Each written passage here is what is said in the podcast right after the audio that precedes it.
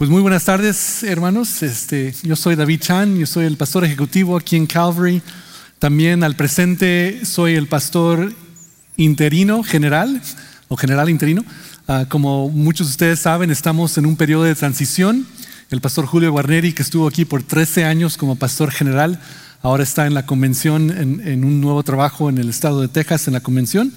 Y, este, y el siguiente domingo vamos a elegir un comité de búsqueda para para un nuevo pastor general para Calvary. Pero ustedes que están aquí en la congregación en español, pues ya han estado en un periodo interino, ¿verdad? Y gracias a Dios el periodo interino de español ya se va cerrando, porque el eh, pastor Fernando Abella, primeramente Dios, estará aquí con nosotros a, medios de, noviembre y iniciará su ministerio aquí con nosotros. Este, pero eh, pero me, me, me, alegra estar aquí con ustedes, me agrada traer el inicio de esta nueva serie a, través del mes de noviembre que queremos compartir juntos como iglesia. No sé si saben todos, pero aquí compartimos el equipo pastoral a los temas.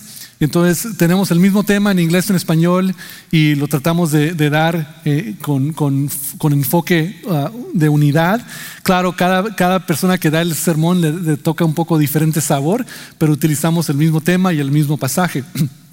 Así que estamos en un nuevo mes, el mes de noviembre. Ya no lo puedo creer, pero ya estamos, eh, ya están los niños contando los días a la Navidad, ¿verdad?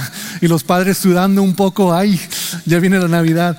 Este, ya estamos en noviembre, es un nuevo mes, es una nueva temporada, aquí se siente un poco el cambio de, clima, es un nuevo tiempo literalmente, no sé si a todos les tocó eh, mover la hora, cambiar la hora anoche o si llegaron a la iglesia una hora temprano, preguntándose qué está pasando. Bueno, aquí en Estados Unidos la mayoría del país se cambia el reloj en noviembre, eh, ayer en noviembre, ¿qué fue? ¿El 5? ¿El 6? ¿El 5? Se cambia la hora una hora hacia atrás, así que eso es lo que está pasando, si no saben lo que está pasando. Este es una nueva hora, un nuevo tiempo literalmente aquí.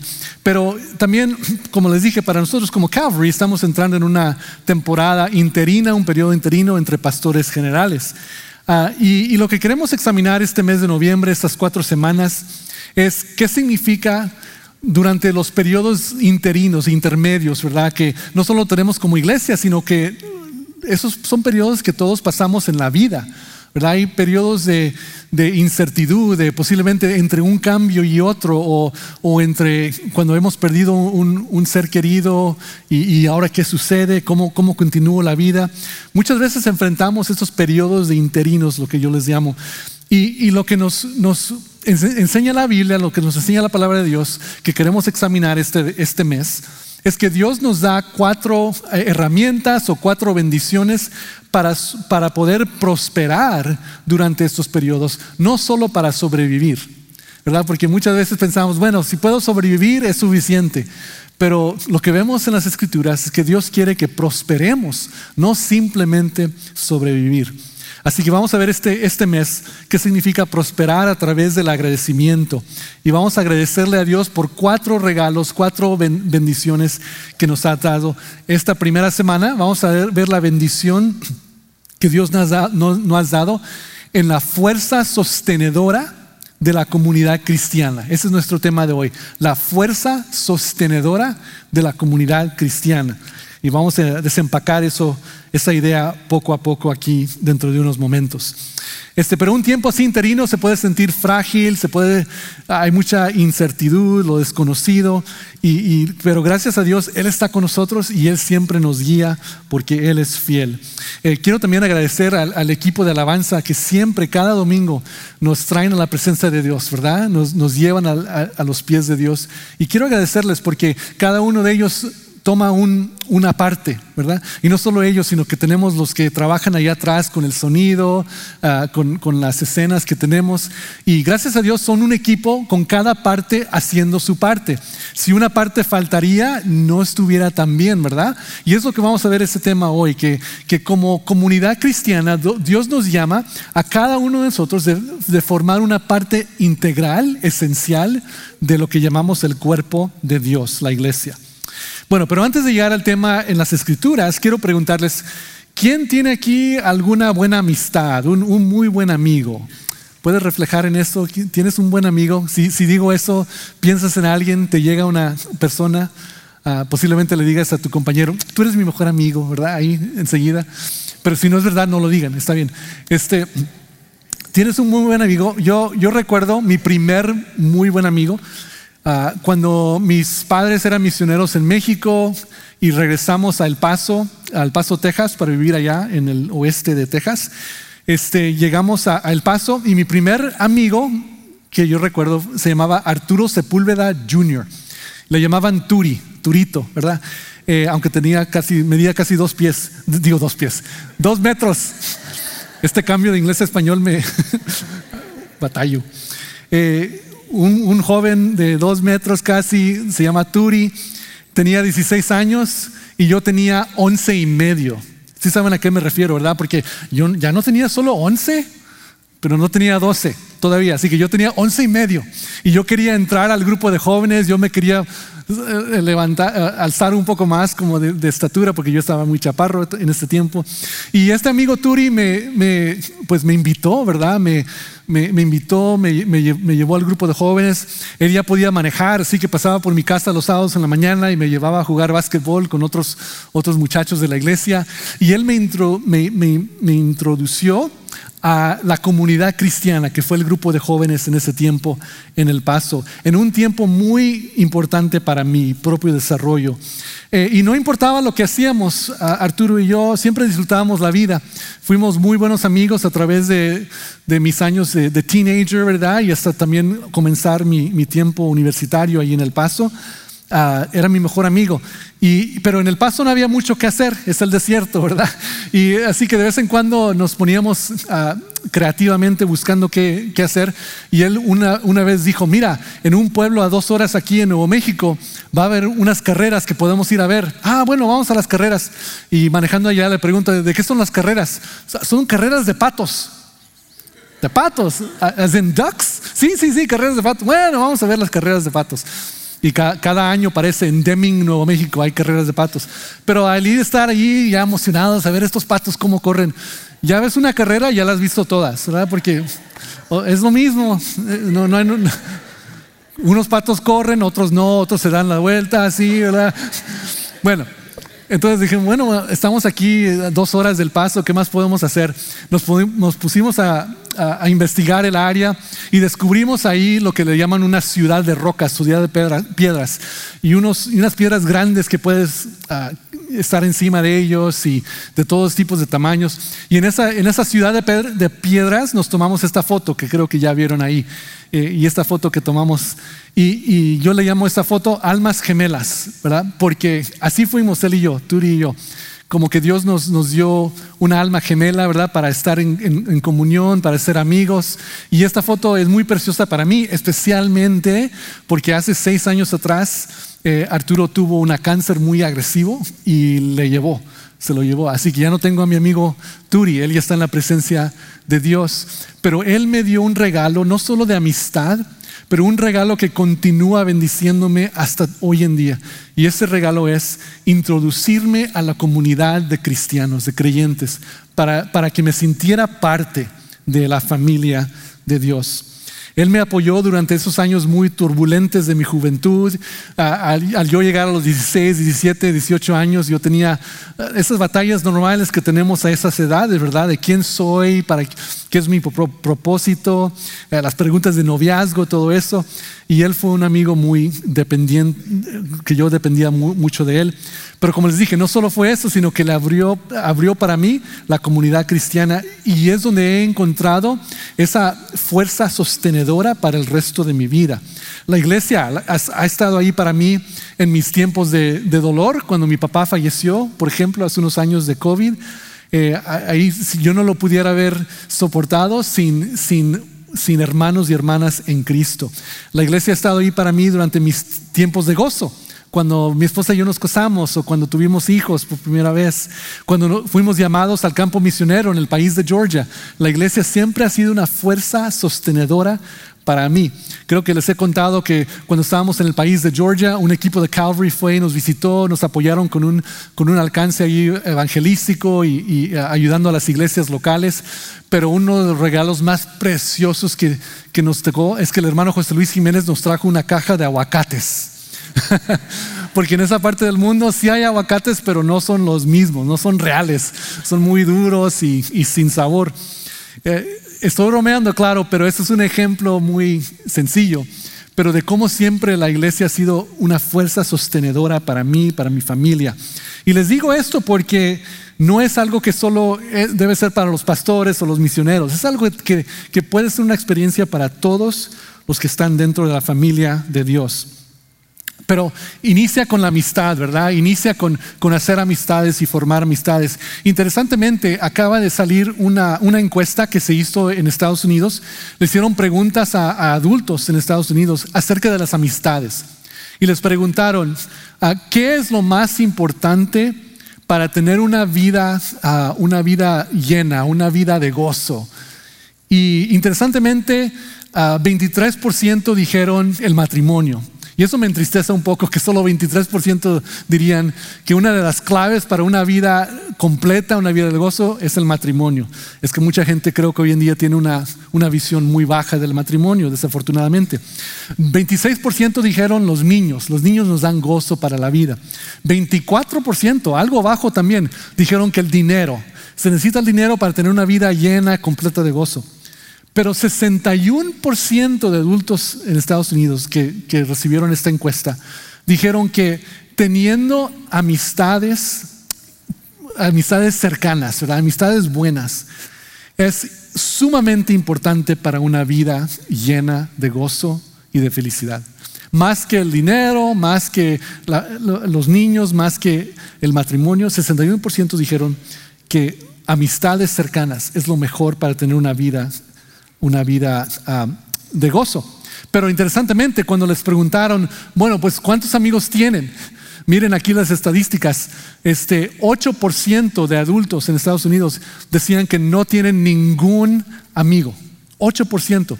Posiblemente ese número te suene un poco bajo, pero aquí en Calvary tenemos cada semana más o menos unas mil personas que entran durante la semana y de esas mil personas serían 80 80 personas que dicen, yo no tengo ni un solo amigo. Qué triste, ¿verdad? Es posible que, alguien aquí se siente así, que en realidad tengo muchas, ah, conozco mucha gente, pero no tengo un solo amigo cercano. A 7% dijeron que solo tienen uno. Así que una combinación serían 15% tienen uno o menos. 38% de adultos dijeron que tenían cinco o más amigos buenos. Pero esto es interesante. La mayoría de ellos son las personas de, ah, de 65 años para arriba, las personas más grandes que dicen que tengo cinco amigos o más. Cuando van bajando en edad, hay mucho menos personas que, que decían yo tengo cinco amigos o más. Y la pregunta entonces es ¿por qué? ¿Por qué es que tenemos tan pocas amistades hoy en día? Eh, no es que la gente no quiera la amistad, ¿verdad? Ah, pero el mayo pasado el cirujano general de Estados Unidos publicó un aviso sobre una epidemia. Ahora lo interesante era, no era una epidemia de COVID, no era una epidemia de gripa. La epidemia que este cirujano general escribió en mayo fue la epidemia de la soledad. Decía que en Estados Unidos Ah, encontró que la falta de conexión, la falta de conexión sólida, íntima entre personas, puede aumentar el riesgo de muerte prematura a niveles comparables a fumar 15 cigarrillos al día. O sea, uno sabe que si fuma 15 cigarros por día, es muy probable que tu vida no sea tan larga como la de otros, ¿verdad? Por el cáncer que puede entrar. De igual manera, dijo el cirujano general, que los que se sienten completamente solos, los que experimentan mucha soledad, no tienen amigos, toman el mismo riesgo de morir prematuramente que alguien que fuma 15 cigarros al día. Y entonces la gente necesita amistad, la gente quiere amistad, ¿verdad? Ah, esa idea de amistad, o en inglés la palabra es friends, ¿verdad? Hablamos en inglés eh, de friendship. Ah, para mí, me, trae una imagen muy particular, porque cuando yo estaba creciendo, este, había un programa eh, en Estados Unidos en televisión que se llamaba Friends. ¿Algunos lo conocen? ¿Lo han visto? Uno, sí, sí, sí, ¿verdad? Este, ya está, es, es algo muy popular por todo el mundo. A muchas, muchas naciones alrededor del mundo les ha gustado este, este show, que estaba en los 90, al principio del año 2000, más o menos. Pero eh, este programa ah, tenía seis amigos que vivían juntos, bueno, o, ahí cercanamente, vivían una, como una comunidad, ¿verdad? Y, y, era muy, muy interesante para la gente porque sentía la gente ese, ese deseo de tener comunidad o amistad así. Tristemente, esta semana pasada, no sé si lo, vieron, pero uno de esos seis caracteres eh, falleció. Ah, eh, Matthew Perry, se llamaba Matthew Perry, solo 54 años de edad. Este, y él tenía una historia muy, muy clásica de Hollywood, ¿verdad? Que él creció en un hogar dividido, con papá viviendo en un lugar, mamá en otro. Ah, creció un poco de tiempo en Canadá, donde conoció a, gente famosa como el, como el ministro de, Canadá ahora, se llama Justin Trudeau. Eran amistades en la escuela. Pero él se, se, mudó a Hollywood, buscó la, fama.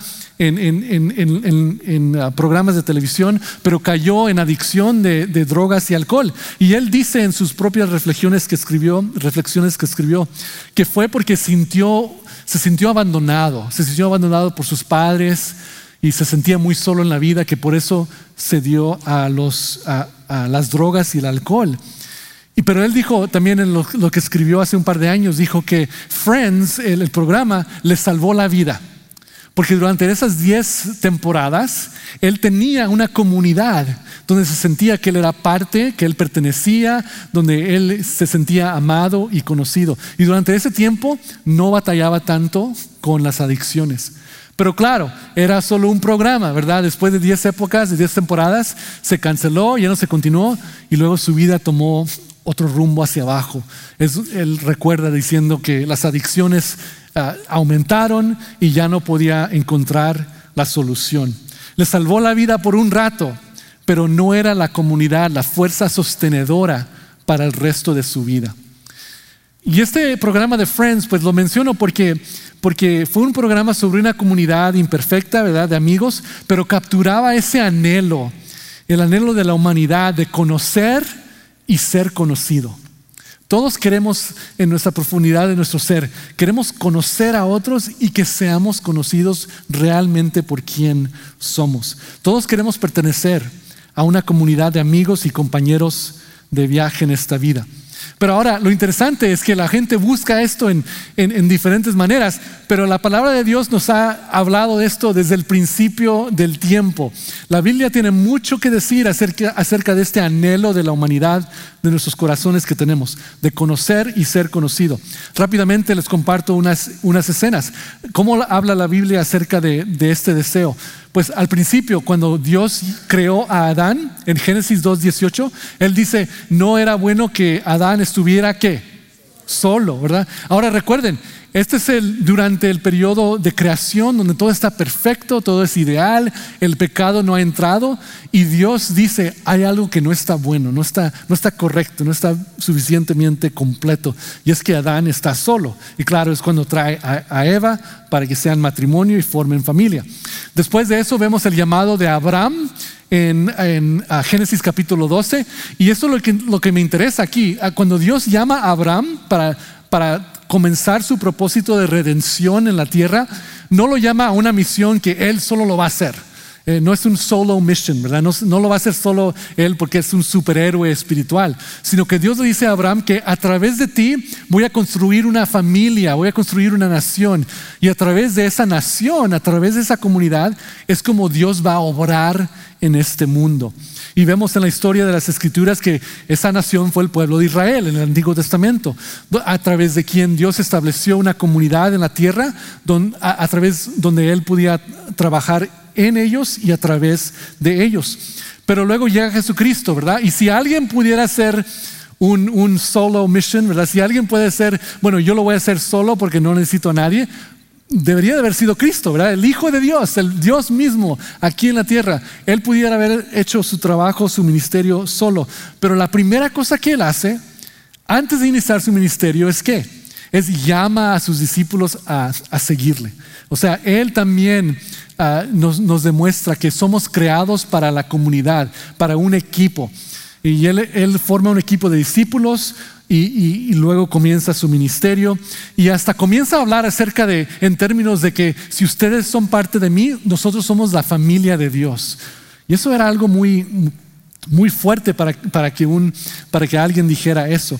Pero Jesucristo nos enseñó el camino para ser parte de la familia de Dios. Y luego vemos que Pablo en el, en el Nuevo Testamento nos dice que la iglesia es, es esa unidad, esa comunidad a través a, través de quien Dios quiere obrar en el mundo.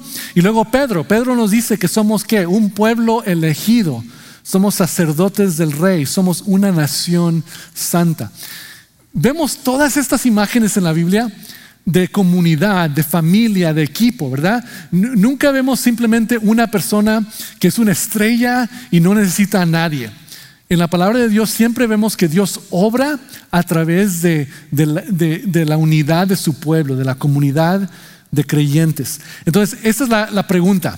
Esa es la pregunta que debemos hacerlo, hacernos. Si esa es la realidad, entonces, ¿por qué hay gente que va a la iglesia y aún experimenta una soledad profunda? Profunda soledad. Un loneliness, ¿verdad? Profunda soledad. Porque en realidad todavía existe hoy, ¿verdad? Solo porque uno va a la iglesia no, no, significa que se siente bien conectado, con, con buenas relaciones. Eh, porque es que gente va a la iglesia hoy y aún experimenta fracaso moral. Muchas veces fracasamos moralmente porque nos hemos distanciado o aislado de otros creyentes que nos puedan ayudar a rendir cuentas y mantener ese camino firme con Cristo. Porque hay gente que va a la iglesia y aún experimenta falta de propósito y dirección. Porque hay gente que va a la iglesia y aún experimenta eh, no tener distinción a alguien que no va a la iglesia. E, e, estos problemas se ven dentro de nuestras comunidades cristianas. Y una vez más les, les cuento algo que dijo el cirujano general de Estados Unidos. Él dice esto, puedes sentirte solo incluso si tienes mucha gente a tu alrededor.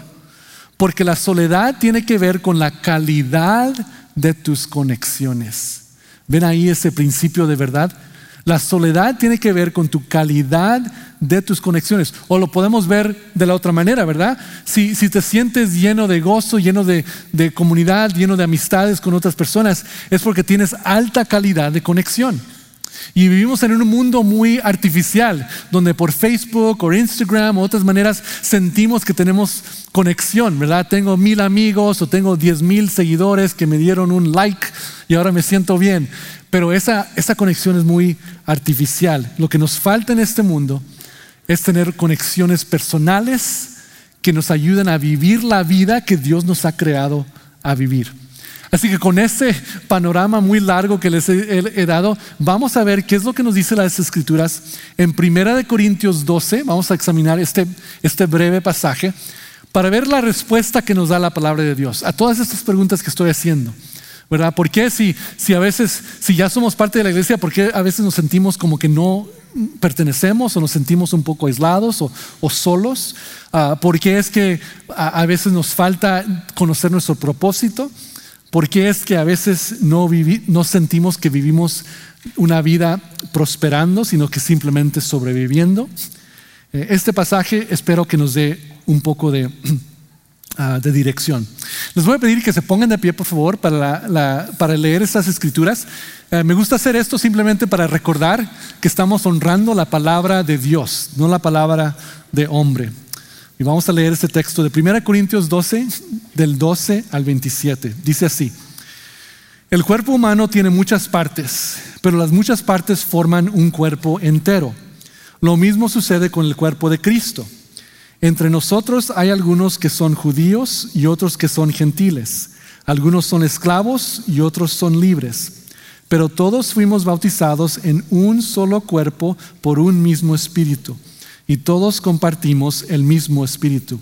Así es, el cuerpo consta de muchas partes diferentes, no de una sola parte. Si el pie dijera, no formo parte del cuerpo porque no soy mano, no por eso dejaría de ser parte del cuerpo. Y si la oreja dijera, no formo parte del cuerpo porque no soy ojo, ¿dejaría por eso de ser parte del cuerpo? Si todo el cuerpo fuera ojo, ¿cómo podríamos oír? O si todo el cuerpo fuera oreja, ¿cómo podríamos oler? Pero nuestro cuerpo tiene muchas partes y Dios ha puesto cada parte justo donde Él quiere. Qué extraño sería el cuerpo si tuviera solo una parte. Efectivamente, hay muchas partes, pero un solo cuerpo. El ojo nunca puede decirle a la mano, no te necesito. La cabeza tampoco puede decirle al pie, no te necesito. De hecho, algunas partes del cuerpo que parecerían las más débiles y menos importantes, en realidad son las más necesarias. Y las partes que consideramos menos honorables son las que vestimos con más esmero. Así que protegemos con mucho cuidado esas partes que no deberían verse, mientras que las partes más honorables no precisan esa atención especial. Por eso Dios ha formado el cuerpo de tal manera que se les dé más honor y cuidado a esas partes que tienen menos dignidad. Esto hace que haya armonía entre los miembros a fin de que los miembros se preocupen los unos por los otros. Si una parte sufre, las demás partes sufren con ella. Y si una parte se le da honra, todas las partes se alegran. Todos ustedes en conjunto son el cuerpo de Cristo y cada uno de ustedes es parte de ese cuerpo. Que Dios bendiga su palabra. Pueden tomar asiento. Rápidamente vamos a examinar este pasaje donde vemos aquí, vemos un, metáforo, ¿verdad? un ejemplo que es muy sencillo. Nos está diciendo, mira, ser parte del cuerpo cristiano, de comunidad cristiana, es como ser parte de un cuerpo físico. ¿verdad? Y Pablo nos da muchos detalles aquí que a veces posiblemente nos confunden un poco, pero vamos a ver qué son los puntos esenciales que nos da a través de estos detalles. La, comunidad cristiana es como un cuerpo, una entidad con muchas partes. Somos uno, ¿por qué? Porque tenemos un espíritu, alabamos a un Dios, un Señor, y estamos, somos bautizados en un solo cuerpo. Cuando Gabriel bautizó a su hija Luna, ella fue bautizado dentro del cuerpo de Dios, el cuerpo de Jesucristo, ¿verdad? Ahora, hablamos del cuerpo de Dios en dos maneras, ¿verdad? La iglesia eh, es universal. Todo creyente a través de todo país, toda nación, de todo tiempo, forma parte de la iglesia universal. Pero la palabra de Dios nos da indicación que cada uno de nosotros somos llamados no solo a la iglesia universal, sino que a pertenecer a un cuerpo local, ¿verdad? Un cuerpo de creyentes que van a ser nuestra familia espiritual durante el tiempo que vivas tú aquí en McAllen o Mission o donde sea que vives, ¿verdad? Nos, llama Dios a comprometernos a un cuerpo local. ¿Me siguen? Así que todos somos parte del cuerpo de, Cristo si, si, has creído, creído en Él y, y eres bautizado. Pero la pregunta es, ¿eres parte activa de un cuerpo local? Porque es lo que vamos a ver aquí el ejemplo que nos da Pablo, es que cómo funciona un, cuerpo de Cristo localmente, una, lo que llamamos una iglesia, una unidad. Algunos, algunas cosas que resaltan aquí. Versículo 15, ahí donde dice, si el pie dijera, pues no formo parte del cuerpo porque no soy mano. Qué, qué, raro, ¿verdad? Qué rara conversación estamos teniendo aquí. Pero si el pie dijera, no formo parte del cuerpo porque no soy mano. Ah, esto no tiene sentido, ¿verdad? E, el pie tiene su propia función. Y lo que nos dice Pablo aquí es que no por eso dejaría de ser parte del cuerpo. ¿verdad? Si el pie pudiera hablar, sería un poco extraño, y pudiera decir esto, que bueno, no soy mano, así que no pertenezco. Dice Pablo, no le hace lo que piense el pie. Qué raro, ¿verdad? Pero no puede dejar ser parte del cuerpo, aún está conectado al cuerpo. Eh, y eso lo que me llama la atención ahí es que nos damos cuenta que podemos encontrar razones para sentirnos desconectados. Podemos encontrar fácilmente razones por sentirnos desconectados del cuerpo de Dios. Posiblemente piensa uno, bueno, yo no, conozco la Biblia lo suficiente, así que no me siento como que, que conozco la Biblia y no, no soy parte, me siento desconectado. O posiblemente piense, bueno, no crecí aquí, no conozco a tanta gente, o, o no soy de esta de, esta política y ellos tienen otra política, o, no me siento que estoy en la clase social que ellos están, ah, soy anglo, soy hispano, soy, soy de Asia. Hay muchas razones que podemos ah, poner como excusas, ¿verdad? De no ser parte del cuerpo. Pero lo que nos dice Pablo es que la realidad es que tú, si, eres parte de, de la iglesia, tú eres parte del cuerpo. Ah, y eso no te hace menos parte del cuerpo. Eh, pero ¿por qué, ¿por qué a veces hacemos esas excusas? ¿Por qué a veces nos desconectamos?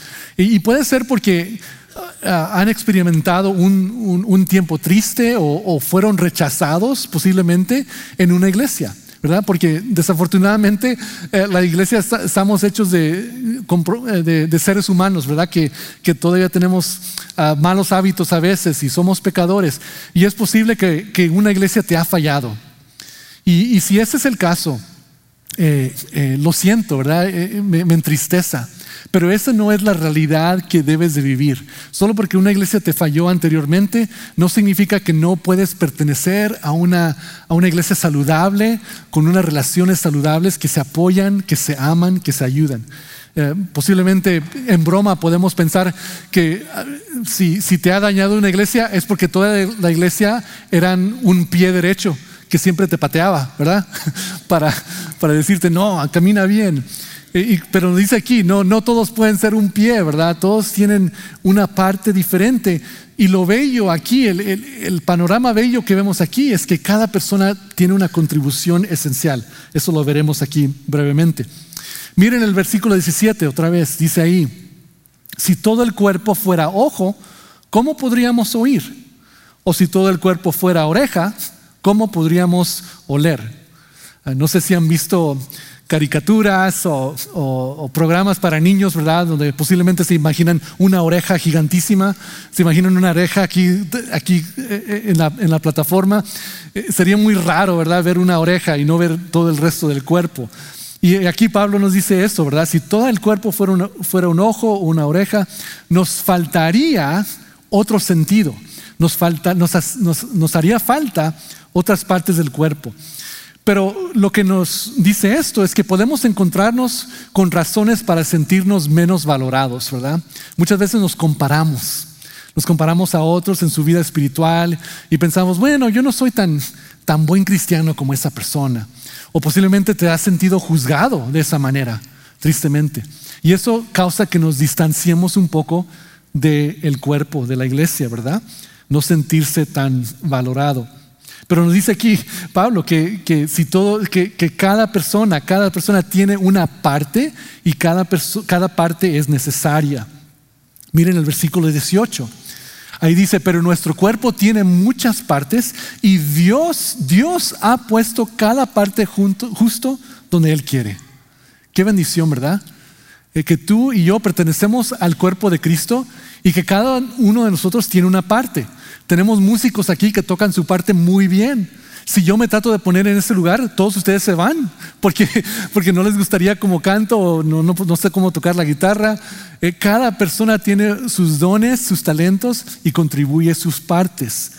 Cada persona tiene algo significante y Dios ha puesto esa parte. Y, otra vez aquí piensen en, la imagen del cuerpo que, Pablo nos está dando. Piensen en su cuerpo, cada parte de su cuerpo tiene un rol esencial. Y, no podemos decir, bueno, ah, si, si, si, me hace falta este brazo, estoy bien, ¿verdad? Porque claro, lo faltaríamos y, nos, nos, nos, haría la vida muy complicada si nos falta un brazo, si nos falta un pie, etcétera. Hay una maravilla en el cuerpo humano y mientras científicos descubren más y más cómo funciona el cuerpo humano, es más y más maravilloso, porque Dios lo ha creado con cada parte teniendo su función. Y es lo mismo en la iglesia. Cada persona tiene una función esencial. Tú no elegiste esa función, Dios te la dio, Dios te la ha dado. Y es parte de tu identidad. Y hablando de eso, ¿verdad? Porque puede ser que nuestra búsqueda de identidad no esté completa hasta que la encontremos plenamente realizada en nuestra iglesia local. Eh, esto es algo interesante empezar en esto, pero que nuestra identidad y propósito, aquí nos habla de esto un poco eh, este, este pasaje. Es posible que, al querer saber quién soy y para, y para qué existo, es posible que eso lo vas a encontrar cuando te unes más y más a tu propósito que Dios ha creado dentro de la iglesia.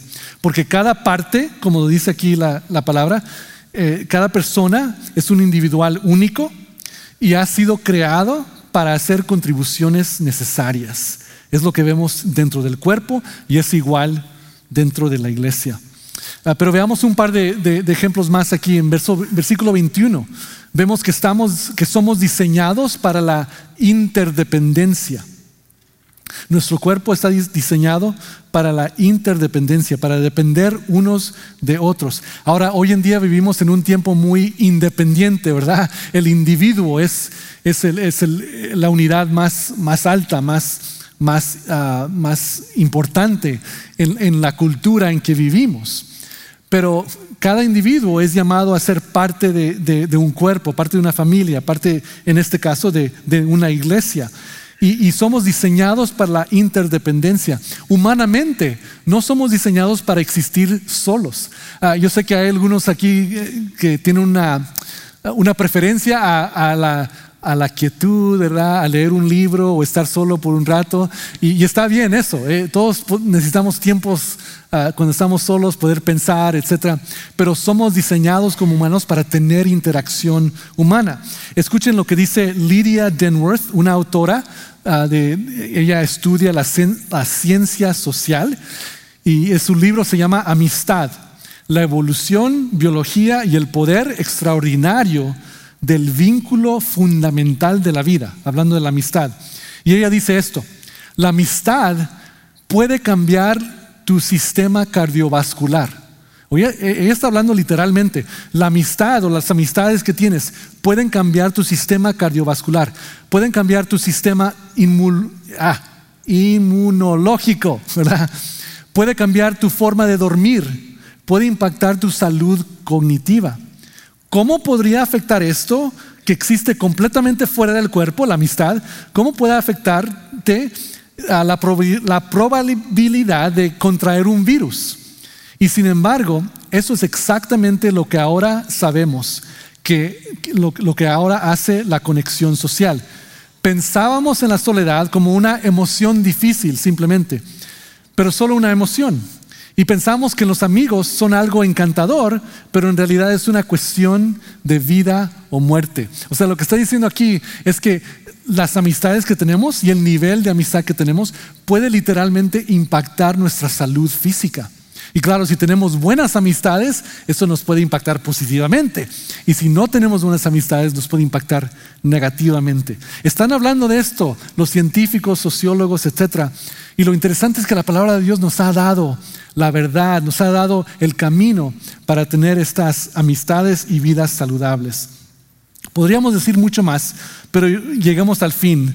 Aquí veamos el, último versículo, aquí el versículo 27, donde dice Pablo, todos ustedes, ahora hablándonos a nosotros y escuchen esto personalmente, todos ustedes en conjunto son el cuerpo de Cristo y cada uno de ustedes es parte de ese cuerpo.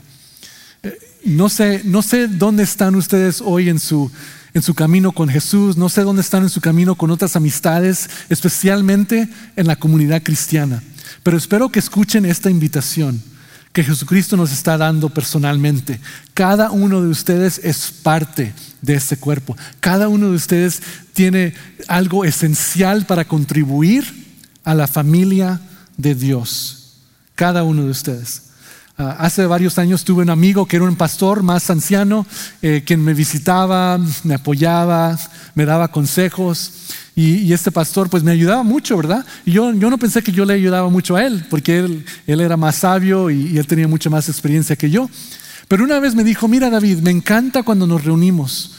Y le digo, bueno, a mí también, porque yo aprendo tanto de ti, de usted.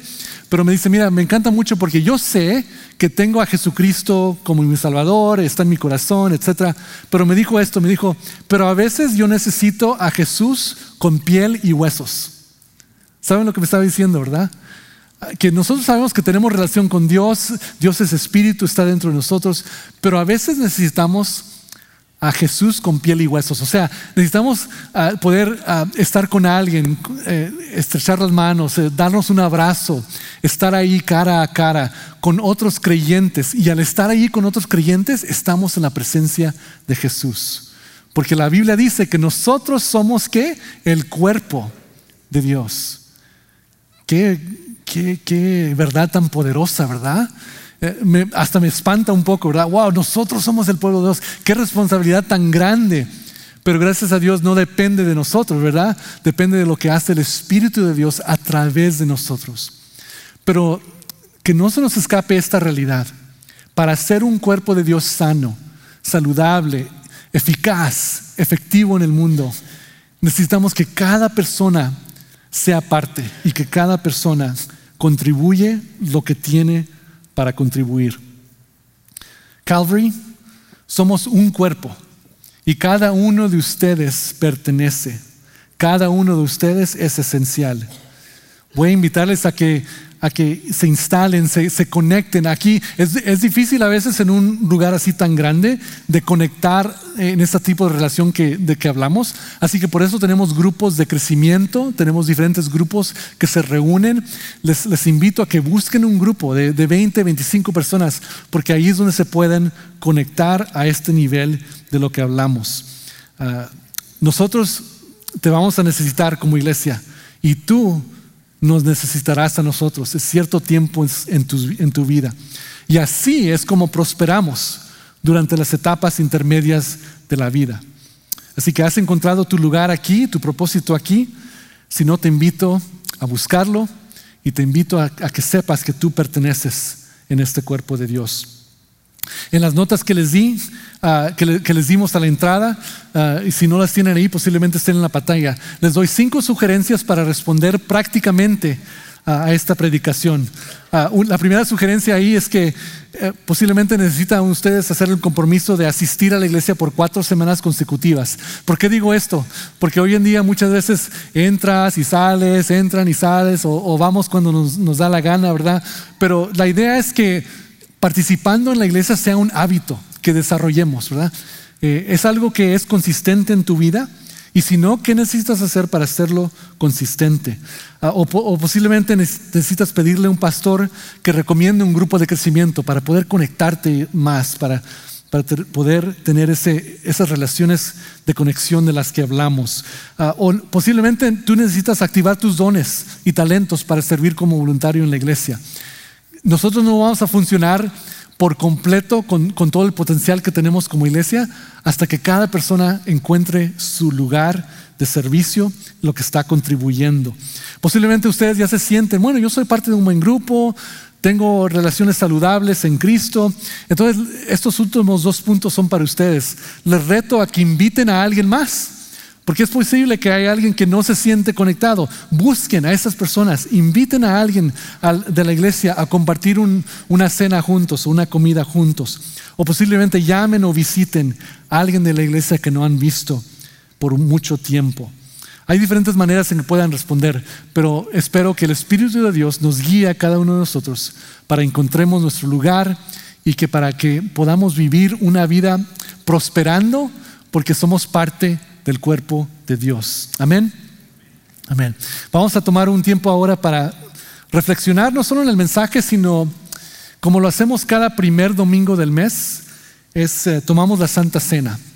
Le voy a pedir a los sugieres que, que pasen aquí para, para tener las canastas listas. Si usted no recogió los elementos al entrar, puede levantar su mano, por favor, y los sugieres le pueden traer un set de los elementos de la Santa Cena. Porque una de las maneras en que podemos expresar esta unidad, somos muchos, somos muchas partes, pero solo un cuerpo, es en tomando la cena del Señor. Y es lo que haremos ahora para concluir nuestro tiempo juntos. Mientras los, sugieres pasan, les pido a los que ya tengan los elementos que tomen un momento en silencio para orar, para pedir perdón, para arrepentirse de cualquier pecado que, les venga a su mente y para recordar que este pan es, una pequeña parte del pan de vida, quien es Jesucristo, nuestro Señor. Oremos y reflexionemos un momento.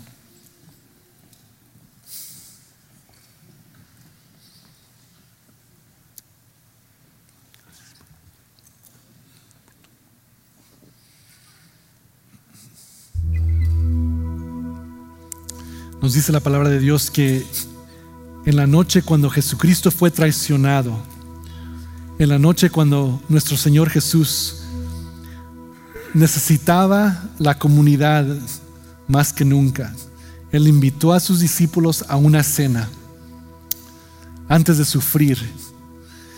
Y con sus discípulos tomó el pan y lo quebró y lo repartió en muchas partes.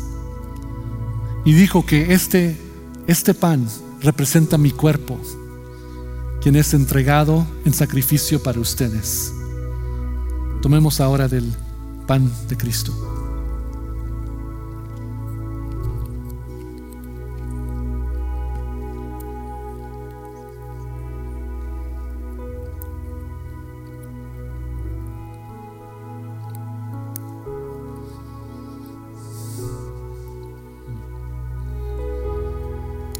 Y dice la palabra de Dios que al terminar la cena, Jesucristo tomó la copa y esta una sola copa la compartió con sus discípulos y les dijo, este es el nuevo pacto confirmado con mi sangre.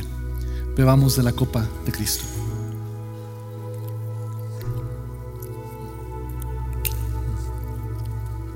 Señor y Dios, te damos gracias por este recuerdo del pan y de la copa que tú nos permites celebrar cada, cada mes para recordar que somos parte de tu cuerpo, que somos parte de tu familia.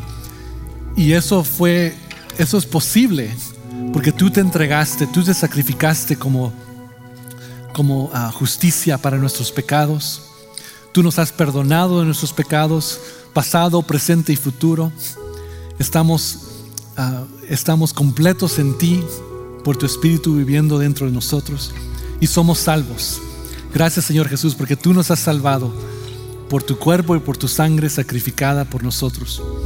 Y gracias Señor Jesús que tú nos invitas no solo a, agradecernos y a gozarnos en que somos salvos por tu sacrificio, sino que nos recuerdas hoy que somos parte de tu cuerpo, literalmente aquí en la tierra, que te representamos en la tierra. Y ayúdanos, Señor, a a formar parte de, la comunidad cristiana en una manera que nosotros podamos ser de apoyo, podamos contribuir y a la misma vez que la comunidad sea de, una fuerza sostenedora para nosotros en cada etapa de nuestra vida.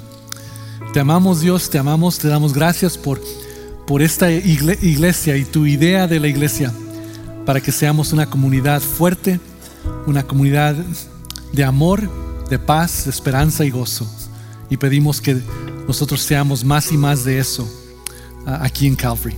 Te amamos y te agradecemos en Cristo Jesús. Amén.